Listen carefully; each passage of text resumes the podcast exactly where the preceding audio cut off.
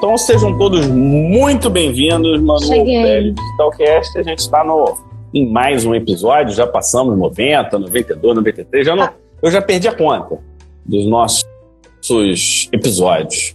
E do, por dois episódios seguidos somos nós dois, né? Agora a audiência do podcast, das nossas lives vão catapultar aqui no Pele Digital. E hoje a gente vai falar de, de um tema que é particularmente fascinante, que a gente vai falar da importância das cores. É isso inspirado no teu, na tua jornada, que eu acho que a gente poderia começar falando dela, né? Antes de qualquer coisa. Você, você trouxe né, a dermatoscopia das cores, eu achei muito, muito legal, porque nada como você olhar aquilo que você acha que já sabe sobre um outro prisma, uma outra perspectiva. Assim dá uma dá um gostinho especial, né? Como se fosse um tempero diferente, né? O pessoal não põe coloral em arroz, o arroz não fica pálido. Então você põe o ovo, ovo, ovo rosa, né? Tem é ovo aí. rosa. Aquele ovinho rosa. Cê, cê, dizem, inclusive, que comida saudável tem que é, ser colorida, né? Foi isso. Não é isso que alguns nutricionistas falam? Tem, tem que ser. Sim, exatamente. Então conta aí, dermatoscopia das cores, né? o que, que, é isso? O que, que isso muda? Por que, que a gente tem que assistir o dermatoscopia das cores? Essa é que é a pergunta. Então, eu sempre achei, eu vou falar para você o seguinte, quando eu estudo dermatoscopia e quando eu faço aula, principalmente quando eu faço assim as aulas, eu vou dar um curso, aí tem que fazer uma aula de introdução. Essa parte de explicar as cores era algo que eu sempre achava muito importante.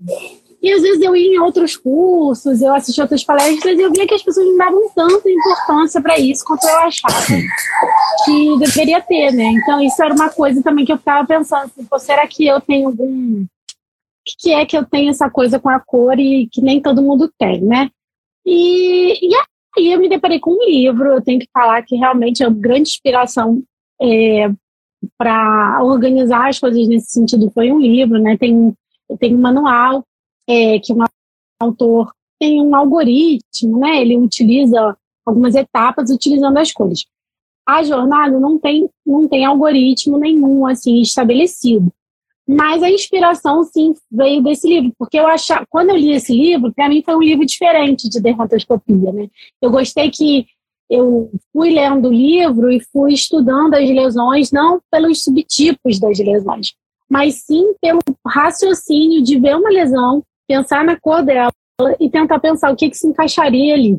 Né? Então, eu achei esse exercício muito revigorante, assim, foi, foi um assim, às vezes lendo sempre a mesma coisa, eu li uma coisa diferente.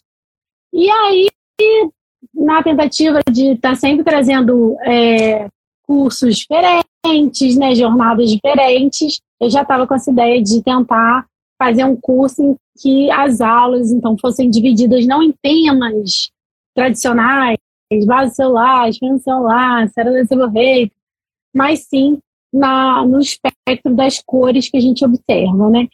E quando você falou assim, ah, vamos fazer uma live, eu falei, cara, tem tudo a ver, porque é, eu acho que a gente utiliza esse raciocínio é, colorido muito na clínica, né? Então, eu realmente acho que é muito útil. Acho que é uma forma de você correlacionar clínica e dermatoscopia de um jeito bem legal, né? Eu acho que os dois têm são duas formas de pensar que podem ajudar tanto você na clínica quanto na, na dermatoscopia, né? Pensar por que, que aquela lesão é daquela é. cor, né? E foi ó, vou, vou pegar uma frase aqui, ó, que é a seguinte, né? Tá muito barulho? Não, não tô vendo o seu barulho, não. Só tô vendo o barulho do Teteu aqui. O Teteu hoje tá. Hoje eu tô fazendo a live de casa. Então tá. Se alguém estiver achando muito barulhento, vocês me falem. Mas é porque hoje tá muito quente aqui no Rio. Meu Deus, muito calor. Ai, gente, hoje foi um é, aqui, mais quente. Aqui, aqui tá, aqui tá calor frio, né? Tipo 28. Estamos na friaca. Friaca total. Nossa. Nossa, 28 tá é, ótimo. Tem um, tem um professor de dermatologia americano, antigo, que ele fala o seguinte: para se ler as hum. palavras, hum. você precisa reconhecer as letras. Para se ler a pele, você precisa reconhecer as lesões. Né? É, e onde as cores se enquadram nesse contexto?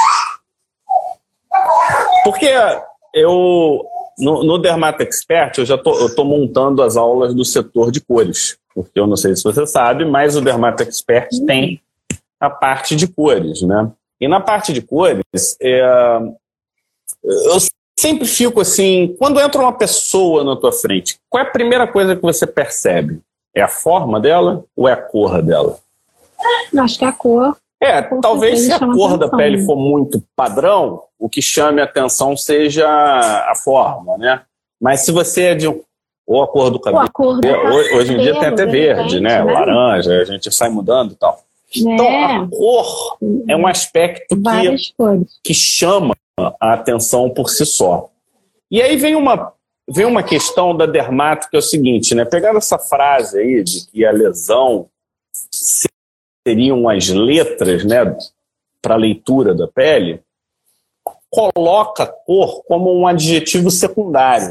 A cor ela não entraria como um aspecto tão primário, né?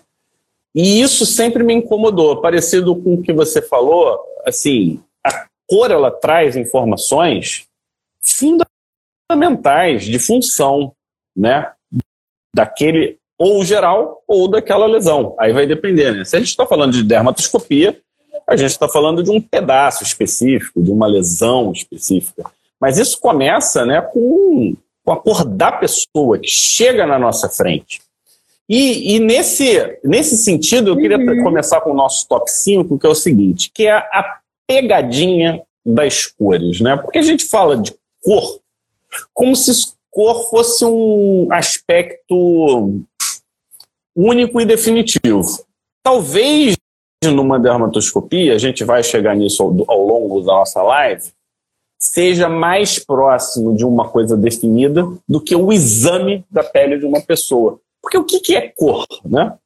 Cor é a seguinte equação. Você gosta de física? Então eu já vou dizer que ninguém enxerga a mesma Mas cor. Mas eu me tá? interesso. Absolutamente ninguém Não, enxerga é a mesma cor. Então, o meu vermelho é diferente do seu vermelho, que é diferente do meu vermelho em outro lugar, por exemplo. Por que, que isso acontece? E isso é muito importante, porque quando você vai num livro de semiologia e vai fazer um exame, você precisa fazer a ectoscopia com uma iluminação adequada, uhum. né? Sempre é dito, né? Que tem que ter um mix de luz ambiente com um mix do, da, da, luz natural. Esse é o ideal. É, pelo menos pelos livros. E voltando, o que, que, que, é cor? Cor, então, uhum. é dentro lá da, do espectro eletromagnético, é uma luz é um fóton. Fóton é combinação de partícula com onda, campo eletromagnético. Então você tem onda, você tem partícula. Isso acontece. Quando ela chega no, na, numa superfície, e no nosso caso aqui a gente está falando de pele, ah. o que importa para o olho é o que está no espectro da luz visível. A gente não enxerga o que está abaixo o infravermelho, a gente não enxerga o que está acima, o ultravioleta. Então a gente tem lá aquela faixa. Essa faixa, uhum. que são as cores do arco-íris pelo prisma, uma parte delas é absorvida, uma parte delas é transformada, uma parte dela é, é, é sofre refração e uma parte dela sofre reflexão isso individualmente para uhum. cada comprimento de onda naquele determinada energia. Então, a luz azul, ela volta primeiro e a luz vermelha ela volta depois, porque ela tem mais energia, ela entra mais, volta mais. Então, quando você entra lá no teu curso de dermatoscopia, ele, ele tem essa aula, né, de profundidade de luz, como chega, onde vê, essa coisa toda. Então. É, o, o efeito, efeito Tyndall, né? é, é, é, é essa composição. É uma dessas isso. coisas que a gente percebe. Né? Exatamente, né? ou seja, diferente. o mesmo pigmento em diferentes momentos da pele, alturas né, ou profundidades, aí depende do. Já que a gente está falando de física, tudo depende do referencial, né? Então, dependendo de, de como você chama, você vai ter a mesma cor com cores diferentes. E isso entra. Porque, pô, mas que blá blá blá, o cara já está começando falando coisa pra caramba. Pelo seguinte, porque se eu falo de pele negra, O vermelho é diferente do vermelho numa pele branca, que é diferente do vermelho numa pele morena, que é diferente do vermelho numa pele de uma pessoa que acabou de pegar o sol e tem uma pigmentação é, facultativa mais evidente, que é diferente da pele oriental e por aí vai. Essa adaptabilidade do significado da cor mata um monte de gente na hora de fazer o diagnóstico. Esse é um momento crítico, porque a gente tem uma sensibilidade de um trator, e aí eu ouço frases do tipo, mas é tudo igual, é tudo parecido. Não, você está você tá trabalhando num nível trator, só que você precisa de uma exigência nível beija-flor. É sutileza, é detalhe. Se você não parar para prestar atenção, você vai ser pego no detalhe. Então, exemplos clássicos. Essa lesão é purpúrica. Purpúrico, para mim, é tonalidade de roxo. É, a gente está falando na linha do roxo ou você está falando na linha do vermelho? Mas tem diferença? Tem, tem total diferença. Muda tudo. E aí eu não trabalho com cor. Eu não uso cor nas minhas avaliações. Eu uso tonalidade.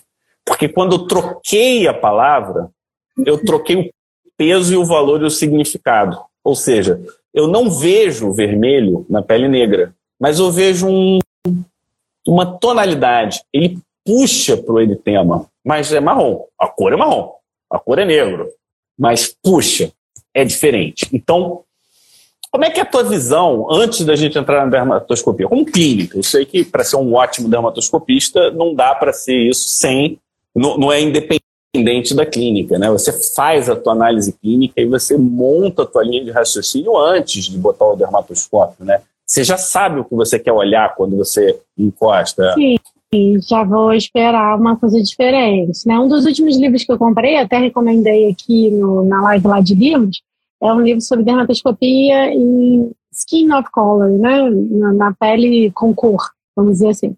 Porque existem padrões diferentes. Uma coisa que me marcou muito, quando eu fiz um fellow lá, 10 anos atrás, sei lá, com a Antonella, por acaso eu estava rodando lá em Miami para dermatoscopia e eu tive a sorte de, de acompanhar a Antonella Toshi, fazer tricoscopia e da, da unha também, que ela faz muito, né? E ela tinha meio que acabado de se mudar da Itália para Miami, né? E aí foi muito interessante, porque cara, ela, era, ela é a grande sabedora da tricoscopia e das doenças de cabelo, só que ela se surpreendia com as diferenças da tricoscopia, da dermatoscopia do couro cabeludo nessa população de Miami, né, aquela população que tinha pessoas com, com a pele com fototipos mais altos, mais melanodérmicas, e isso alterava os critérios tão bem estabelecidos que ela tinha. Então, foi uma experiência interessante observar aquela pessoa que sabia tudo, de repente mudando a perspectiva, porque ela saiu do que era o normal para ela, né? Então, dependendo da população que a gente encontra, até mesmo aqui no Brasil, você vai ter padrões alterados para exame clínico e dermatoscopia em relação à coisa. Isso aí eu acho que é bem óbvio, né? Então, por exemplo, se eu for para. Eu dei um curso em Salvador, em Salvador, eu sou baiana, né? Sou de Salvador, eu sei que lá tem muita gente com fototipos mais altos. Então, você vai ter muito mais base pigmentado, os nervos vão ser um castanho mais escuro, muito nervo escuro, muito nervo preto, e é, algumas pessoas têm essa coisa de vir uma lesão melanocítica muito escura, já acha que a lesão é suspeita, não necessariamente, né? Tem essa coisa de ver uma lesão muito escura. É, então, eu acho que essa noção da cor, talvez por ser influenciada pela dermatoscopia, eu já imagino que, por exemplo, se eu tenho um paciente que tem um rasgo cutâneo, ou se tem um paciente que tem uma psoríase e outras lesões eritematosas e ele for um paciente negro ou um paciente é, com fototipos altos, moreno, moreno mais, mais, mais moreno, né, mais melanonérmico, com certeza eu não vou esperar aquele eritema clássico dessas lesões, né? É, inclusive na clínica. E na dermatoscopia mais ainda. Porque o que acontece? Muitas estruturas já entram é, na dermatoscopia, é, É, é tipo um elástico, né? Exemplo, Você tenta correr, mas o elástico te traz de volta para a dermatoscopia. Mas é isso mesmo, é você tem um, um ponto de visão que você já incorporou, né? Porque o, continuando é, a, a frase lá, antes de, já que eu te interrompia, que o clínico é, é, mais experiente, né? Ele põe a palavra skilled, skilled clinician, ele utiliza as características macroscópicas do exame para, para inferir Sim. as modificações histológicas daquela área que está sendo avaliada. Ou seja, você na clínica.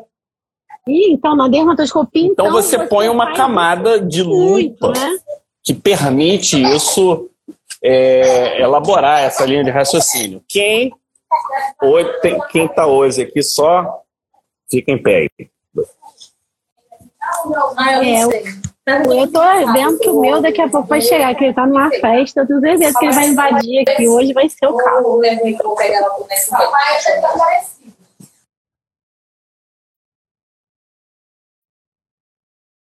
Mas o que eu ia falar, e o Fábio me interrompeu, vou, vou, vou voltar. Por exemplo, muitas estruturas dérmicas, pigmentadas dérmicas, ou não pigmentadas, por exemplo, padrão vascular, é, padrão de disposição de colágeno, coisas dérmicas em pacientes de fototipo mais alto, a gente vai ver a cor da pele do paciente por causa, é, é, forma-se uma rede, que a gente vê rede nevo, forma-se uma rede. Se você pega e põe o seu dermatoscópio na pele negra, na pele de fototipo 5, 6, você vai ver uma rede pigmentar, aquela que a gente vê nos nevos, né? Então, muitas vezes, o fato de essa junção dermoepidérmica estar tá muito pigmentada vai atrapalhar você observar o padrão vascular de certas lesões, vai atrapalhar você ver é, estruturas dérmicas que você veria em pacientes que não têm essa junção dermoepidérmica naturalmente pigmentada. Né? Então, assim, realmente é diferente de acordo com o tipo de pele do paciente, né? Além das outras coisas, como eu falei, você vai ter subtipos de tumores que vão ser mais ou menos pigmentados. Então, por exemplo, é, lesões genitais são mais pigmentadas em pacientes que são de, fototipo mais alto. As próprias melanoníqueas, né? São as linhas das unhas, que são sinais nas unhas, eles tendem a ser muito mais escuros em pacientes é, é, é, melanodérmicos. Você tem pigmentação normal em planta, né, do, é, na planta, na região acral, que está, às vezes, geralmente em padrão de crista, que é aquele padrão perigoso que confunde a gente. Então, realmente, se você, por exemplo, não sabe disso, você vai examinar lá a sola de um paciente, vai ver que está um monte de mancha em crista, você pode achar que pode ser um melanoma. Se você não souber que muitos pacientes com fototipo mais alto podem ter áreas de pigmentação em crista acrais. Então, são muitas questões, né, que eu acho que, de, que a cor da pele do paciente vai influenciar. É, e o, o parâmetro, não, o parâmetro aí, do que é normal é, é fundamental. É, não é, é tudo e, é normal, nos últimos né? três anos tem tido um movimento muito grande e uma reclamação da comunidade científica da falta de informação das peles étnicas, se é que a gente pode usar essa palavra, a gente já já Sim. fala sobre isso. E a gente está trazendo aqui um, um, um aspecto da cor, né? E nosso top 4 de hoje, a gente quer conversar como é a composição da cor da pele de uma pessoa, né? Então, a gente pode começar pelo até. O que, que, que, que é fototipo? Né? Fototipo ele é muito baseado na cor, no componente de cor vindo da melanina. Né? Então, eu acho que uma informação importante aqui para quem não, não é. Ou, ou quem não lê muito tempo sobre o assunto, ou quem não é da dermatologia, é que o número de células produtoras de melanina não muda entre as pessoas de pele clara e as pessoas de pele escura. É exatamente a mesma quantidade. O que muda é a quantidade de melanossomos tamanho do melanossomo, distribuição do melanossomo, quantidade de melanina, tamanho de melanina, distribuição de melanina dentro dos melanossomos e dentro dos queratinócitos. Então aqui a gente está falando de uma dinâmica que é muito, muito mais complexa do que a gente imaginava. Ou seja, a gente está falando de como que a gente entrega isso. E a cor que você nasce, levando em consideração o pigmento melanina, é, é o que a gente chama de cor constitutiva. É o famoso cara de bunda, ou seja, a cor do seu bumbum, para quem não pega só no bumbum, é, é a tua cor constitutiva. E a facultativa é aquela que acontece por estímulo e indução do ultravioleta. Nesse sentido, você tem os dois tipos de cores, ou seja, o bronzeado é o famoso facultativo, constitutivo é a tua cor natural, lembrando que na mesma cor a pigmentação facultativa ela é menos eficaz do que a constitutiva. Então, eu acho que são conceitos. Assim, é muito interessante, né, Fábio? É assim, por exemplo, eu convivo com pessoas que têm um bronzeado, eu falo que é bronzeado crônico, né? São aquelas pessoas que estiveram sob estimulação né, da, do bronzeado, da melanina, da produção maior de melanina, por muitos e muitos tempos, às vezes por atividade laborativa, às vezes por recre, é, recreacional também, né, aquele rato de praia, né, aquela pessoa. E a pessoa fala para mim, doutora, eu, eu não pego mais sol, mas claramente a cor da pele da pessoa não é a cara de bunda dela, né? Então, existe, mesmo áreas sem é, a formação de, de, de fotodanos, assim, você percebe que é a cor daquela área fotoexposta não volta mais. Eu acho que não volta mais, assim, já cheguei a essa conclusão. Não volta mais. É, você tem um certo estímulo e né? tem alguns estímulos que são indiretos, né? Então, por exemplo, quando você olha é, para um local com muita, muita luz do sol, vamos botar assim, não vou lembrar qual o comprimento de onda, uhum. você estimula né, a antiga própria melano, melanocortina que vai acabar chegando nos melanócitos. Então, o corpo é um só. Então, você não pegou o sol, mas você está no ambiente solar e não está protegendo o olho, existe uma pigmentação. Se você pega sol no pé e você bronzeava o rosto, você já viu que a pessoa pega, não pega só no rosto, mas ela volta como se algo tivesse acontecido no rosto. E, e quando a gente volta, é, isso é uma teoria fabiótica, né? As teorias fabióticas não tem estudo comprovando, mas tem um, tem um tipo de fenômeno que se chama reação recall, né? Então, por exemplo, você foi exposto a uma radiação uhum. é, iônica, né? Por uma radioterapia. E aí você sofre, sei lá, uma exposição solar ou toma um remédio, e aí aquela área que foi irradiada relembra do efeito da radiação. E o nome disso é reação recall. Ela relembra. Então, não acharia estranho você ter em menor grau e menor intensidade esses tipos de recall e até na prática doenças de pigmentação, como melasma, de repente piorar do nada. De repente, é um, essa é uma manifestação de recall, a gente não consegue é, comprovar. E isso a gente está falando apenas do componente melânico. Agora, no último congresso, botaram lá uma, botaram a exposição da Angélica Das, que é o Humanai, né? Você chegou a ver, né? É, e a quantidade de Pantone, ou seja, de cores diferentes entre as pessoas, é muito grande. Legal. E você já viu a quantidade de gente rosada que tem lá? Por que, que eles são rosa? Porque as pessoas que têm menos melanina deixa transparecer mais o eritema do vaso. Né? Então você começa uhum. a perceber a parte eritematosa que é da riqueza riquíssima rede vascular que a gente tem dentro da nossa pele. Ou seja, para cada voltinha que a gente tem, a gente tem um vasinho indo ali. Então, isso é muito vaso, é muito eritema, tanto é que lá no Manai, você não, não viu um Pantone branco. Todos são tonalidades de rosa, para mais ou para menos. E quando você vai para o tom escuro, você já perde o tom vermelho, porque a melanina ela não deixa exatamente. Um você quente, pega marrom, né? você pega castanho, creme, até negro, bem próximo de negro. Você perde esse componente vascular. Por isso que eu trabalho com tonalidade, porque uhum. isso me dá uma flexibilidade de raciocínio maior. E uh, o segundo componente, que é o vermelhinho que você vê lá na, na dermatoscopia, é o quê? Vem do, dos vasos sanguíneos, né? E essa informação ajuda. Se o cara não uhum. tem, se o cara tem anemia, ele é menos vermelho, ele é mais branquelão, ele tem, ele tem palidez, cutâneo mucosa.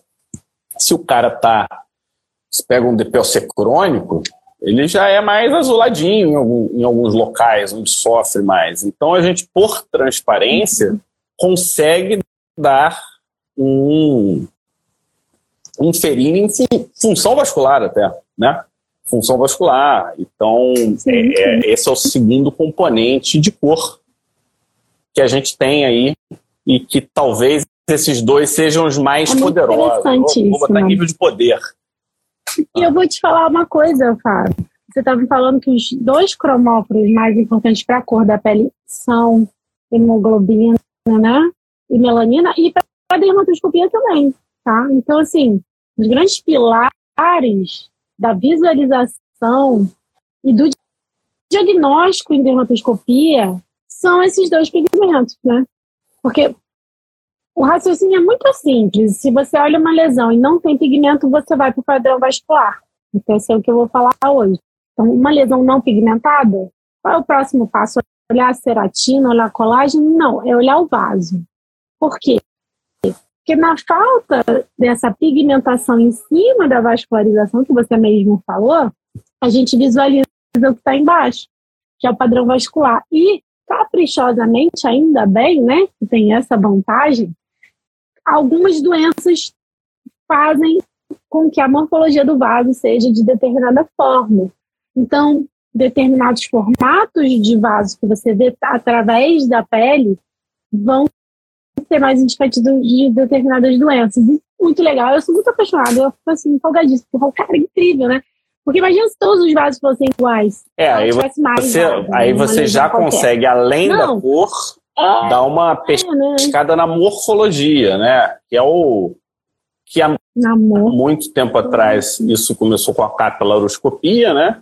Ninguém faz mais capilaroscopia hoje. Sim. É. Que, aliás, foi quando começou Hoje tudo, a gente né? faz a dermatoscopia de leito unguial, a gente faz dermatoscopia de couro cabeludo, a gente Sim. usa isso para diferenciar fotodano de rosácea, a gente usa isso para diversos contextos, né? Isso é um comum esperado para aquele para o contexto de vida da pessoa ou não? Ou seja, o mesmo achado em diferentes pessoas são diferentes interpretações também. Então, é, essa nuance é muito boa.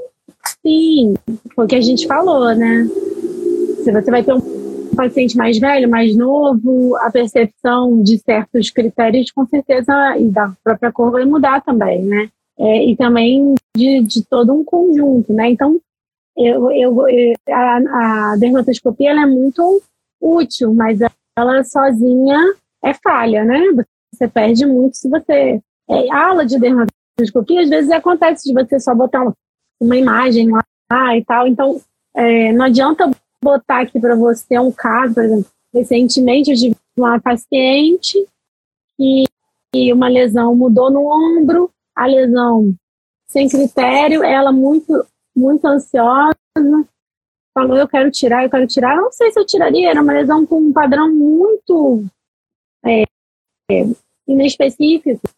E era um melanoma. Eu não posso apresentar isso numa aula e dizer assim, ah, que o melanoma é assim. Então, a dermatoscopia, ela com certeza, se o fato da lesão também não ser totalmente certinha, ajudou a corroborar a, a atitude final de chegar lá e biopsiar. Mas a clínica, a percepção do paciente, a percepção da história clínica, da própria lesão clínica também, a discrepância, um dos grandes critérios para você é, desconfiar de uma lesão em dermatoscopia é a discrepância clínica dermatoscópica. Por exemplo, assim, que desconfiei de um, de um melanoma dermoplásico. Era um paciente com uma pele de fotodano, uma lesão que parecia um dermatofibroma, botei meu dermatoscópio e falei, tá muito estranho esse dermatofibroma, não parece dermatofibroma. Então, o que que ele é? Será que ele é um melanoma? Será que ele é um dermatofibrosarcoma? O que, que tem ali? Então, o fato de você estar tá esperando, a partir da sua clínica, uma dermatoscopia ela não se materializar, é um diagnóstico. Então, é um critério, né? Então, a clínica é muito importante. Você juntar, né? Tinham antigamente, quando eu aprendi dermatoscopia, sei lá, 13, 14 anos atrás, tinha um critério que eu achava tão interessante que era assim: se você olhar a lesão, ela tá meio escura, botou dermatoscópio clareou, ela é boa. Botou o dermatoscópio, ela escureceu, ela é ruim. Só que depois eu acho que isso, com o tempo, os carinhas viram que era um negócio muito subjetivo e não falavam mais disso. Mas eu me lembro das primeiras aulas de dermatoscopia, eles falavam isso. Se você botar o seu dermatoscópio e a lesão ficar mais escura que na clínica, é ruim. Se ficar mais clara, é bom. É, não necessariamente. Então, assim, essa percepção clínica também ajuda, né? E a gente tenta correlacionar para que isso ajude a gente. E só correlaciona quem entende o que está acontecendo, né? Porque se você for tent... se você for na linha de decorar Verdade. todas as possibilidades, você vai esbarrar na tua memória, né?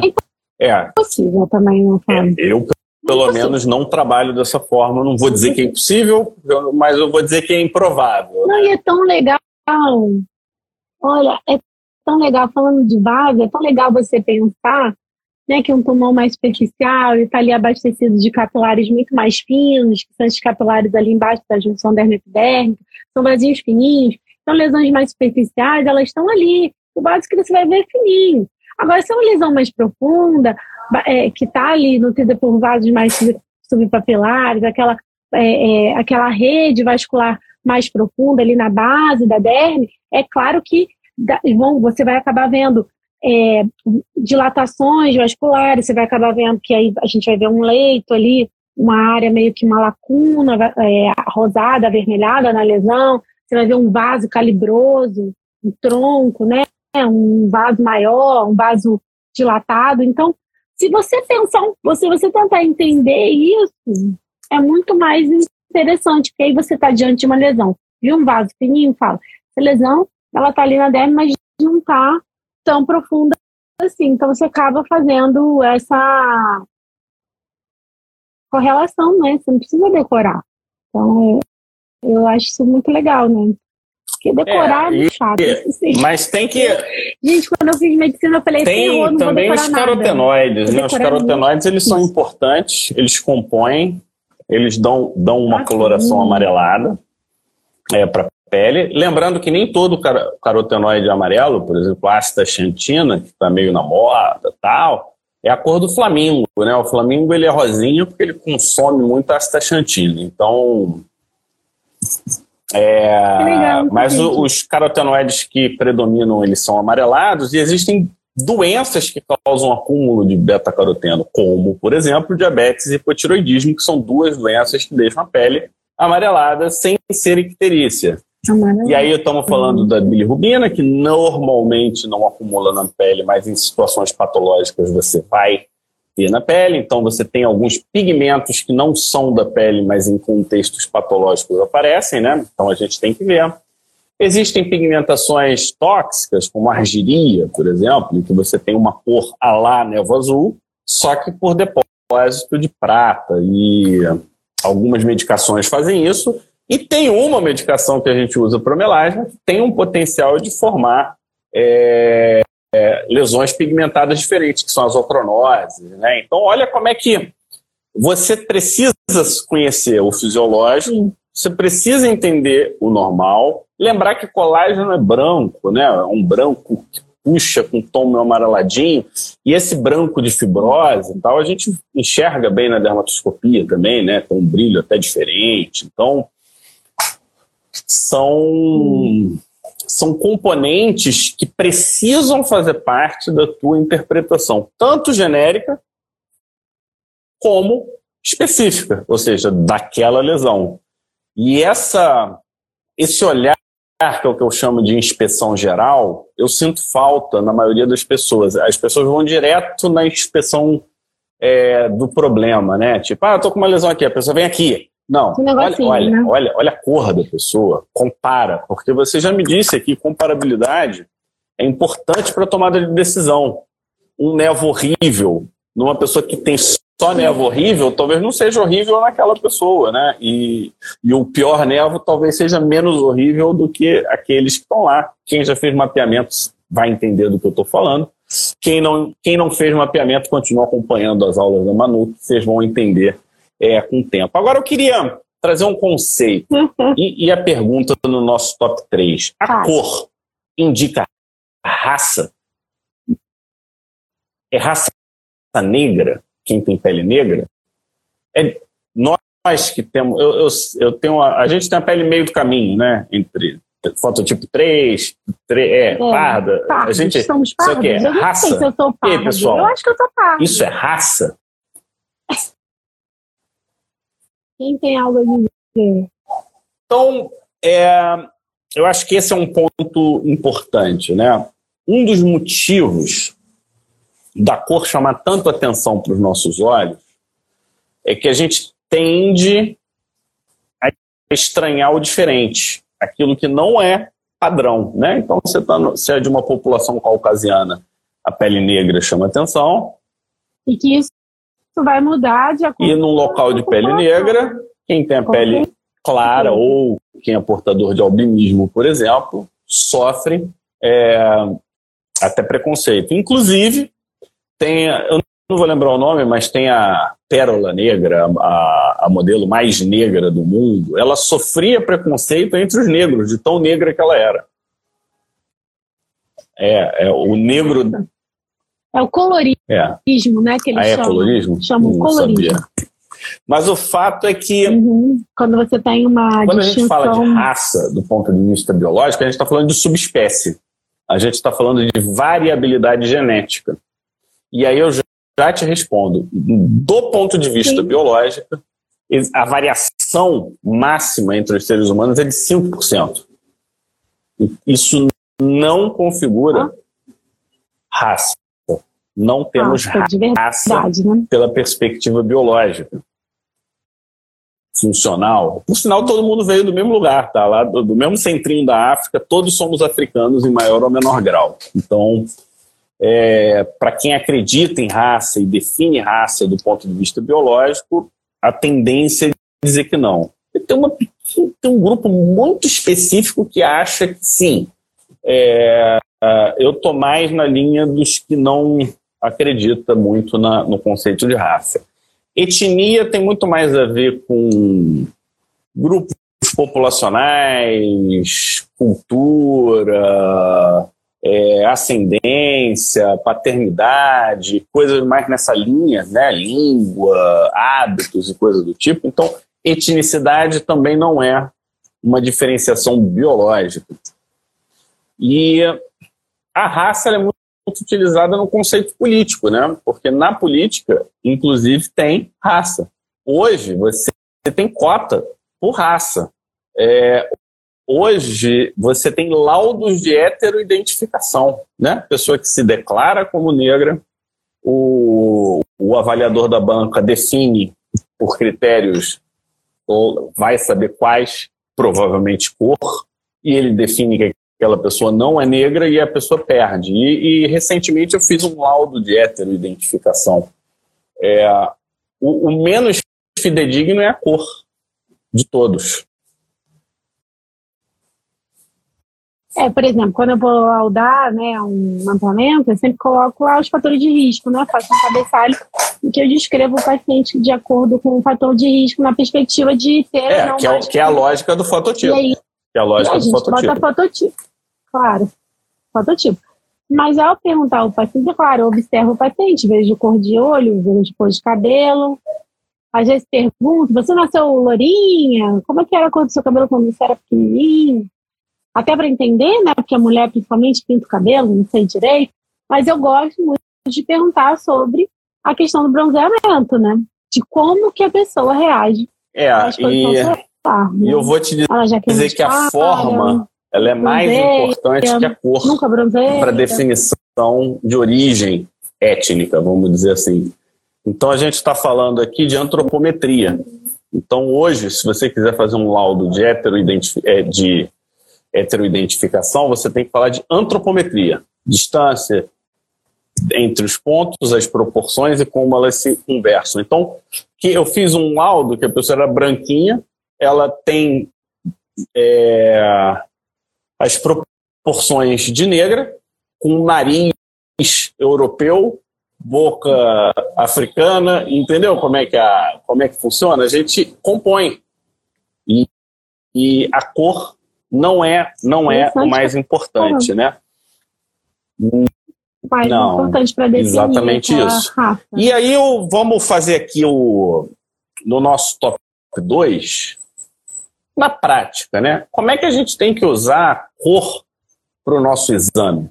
Ou seja, eu sou médico, eu quero melhorar a minha qualidade diagnóstica, então a gente precisa examinar. Então, a gente tem que examinar a pele da pessoa como um todo. Eu acho que esse é, esse é fundamental. Olhar pele, pele que pega sol, pele que não pega sol. Porque quando a gente está olhando pele, você já está vendo. Antes, independente do diagnóstico da doença, do que a pessoa tenha. É, possibilidade de impacto social, como você vai conversar com essa pessoa, se ela pega sol, se ela não pega sol, se ela trabalha no sol, se ela não trabalha no sol, ou seja, você já tem várias informações que vêm pela cor e como essa cor está distribuída entre os diferentes segmentos. E esse ponto não dá para abrir mão, que é, o, que é a, nossa, a nossa primeira etapa do exame, é, é, é a fase em que a pessoa nem sabe que está sendo examinada, talvez seja a fase mais sincera do teu exame. Com luz padrão, ou seja, falam que a melhor luz é aquela estável. Você sempre examinar na mesma luz. Porque o, às vezes a luz não é a perfeita, mas a mesma luz te dá o mesmo parâmetro. Hoje, as lupas, para mim, são fundamentais, porque elas são uma forma de padronizar a, a iluminação. E depois que eu faço todo esse tipo de análise, é que eu vou atrás de pontos específicos e se a pessoa tem lesão, é, eu vou atrás das lesões específicas. A gente já fez diagnóstico de. Às vezes o paciente fica um pouco nervoso, né? Eu tenho muito isso, né? Eu tenho meu, minha sequência de exame. Né? Começo de um jeito, vou terminar do, do outro, eu tenho que fazer igual. E aí, às vezes, o paciente está Ele quer logo, né? Tipo, ele quer logo, é. Eu vou chegar lá.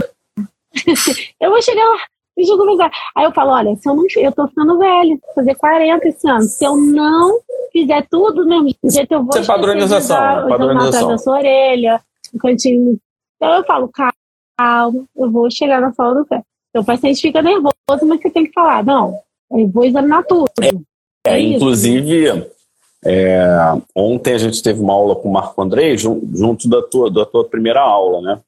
E, e ele faz um, um mapeamento Sim. neurológico da pele e sai colorindo a pele do cara, é, fica tudo, parece umas, umas tatuagens. Ele vai fazer inclusive uma exposição dessas fotos, é bem legal. E legal. depois a gente vai para as luzes, né? E aí eu queria lembrar da lâmpada de Wood. Você sabe por que, que a lâmpada de Wood ela ilumina de, ela ilumina diferente? Cultura. A lâmpada de Wood ela é uma mistura né, da, do final ali do ultravioleta, pega um pouquinho de luz visível azulado. E aí, o que, que acontece? A energia dessa luz, quando a luz chega e ela é absorvida, vamos dizer assim, tudo se transforma, né? ela não some. Então, quando você transforma, você muda lá os elétrons de lugar e aí você pode gerar calor, você pode gerar fluorescência. Você não consegue enxergar a fluorescência com a luz visível, porque ela é muito fraca. Mas quando você tira toda a luz visível e deixa apenas a lâmpada de Wood e a fluorescência voltando para você, você vê as manchas brancas azuladas, porque aquilo ali é, é uma fluorescência Isso acontece, por exemplo, você usa fluorescência para dar diagnóstico, né? Acne pode florescer. É, se você tem uma lesão ulcerada, quando você tem transformação de SEC, no local de SEC você tem fluorescência, né? Vermelho coral. Esse é o local para você fazer a biópsia. É, então você. Porque você sabe que agora o dermatoscópio novo, né? Tem o UDI ah, para fazer ah, dermatoscopia com UDI. Esse último que você anunciou aí, né? Legal. GL5. Não, você, você trouxe a novidade, tá certo? Eu estou experimentando, né? Trouxe a novidade. Tô, mas eu estou aprendendo ainda, né? Então, mas assim, estou super curiosa, né? Vou começar a usar nos meus sets, que eu gosto muito. A realmente que eu tenho feito, Fábio, é o seguinte, a gente tirando foto de tudo com essa Tipo, eu tô tirando foto de tudo, tudo que é lesão que eu vejo, eu tiro foto. Eu já tirava com luz polarizada, não polarizada, aí agora eu tiro com luz. Aí eu falo, depois a gente vê o que, que acontece, se tem alguma variação. Mas eu acho muito legal, porque eu acho que vai surgir aí, vão surgir, né? Vai, alguma coisa vai sair desse negócio de usar não, o e, e Deixa eu te falar, a gente já vai chegar no último ponto que você tem que sair, mas eu, eu fiz um paciente que ele tinha duas lesõezinhas, parecia vitiligo. Aí eu fiz a luz polarizada. Aí eu vi que tinha aqui, aqui e aqui. E aí, quando eu fiz o Wood, era isso aqui tudo. O que, que era? Ele fazia uma dermatite de contato pela saliva. Aí eu comecei a prestar atenção que sem o Wood, se fosse apenas a luz branca é, do meu exame tradicional, eu perderia essa informação, trataria ele como vitiligo e ele não ia ficar bom. Uhum. Ele, Exatamente, é o, o hábito que leva ele para o problema não ia sumir, ia permanecer. Ia Nesse permanecer. caso, eu matei duas cajadadas. Curei ele do vitiligo, porque todo mundo tem mancha branca, já chega com vitiligo, entre aspas, e, e, e fui mostrando. E ter mostrado a foto nos diferentes padrões fez com que ele entendesse melhor também.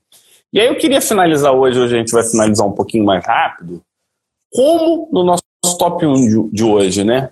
Como que a gente consegue enxergar sempre a mesma cor? Essa eu acho que é a pergunta. É, garantir. Você lembra aquele Não. do vestido que ou ele era verde ou preto? Sim, eu pensei nisso durante a preto, é, preto azul, e azul, é, amarelo, ou amarelo branco dourado. dourado. Não, o branco dourado, o branco dourado, o que, que, azul que, e preto. O que é que você tem que controlar? A luz. E, e qual que é a melhor forma de controlar uma luz? Bloquear toda a luz de fora e deixar apenas a luz que está ali dentro. Quem que faz isso com maestria? Dermatoscópio. O dermatoscópio, ele bloqueia toda a luz e você controla a luz que você vai usar para examinar aquela determinada lesão. Então, o dermatoscópio, ele tem essa vantagem em relação ao exame clínico. Então, você utilizar uhum. dermatoscópio para as suas dúvidas de cor é uma outra indicação que eu vejo pouco.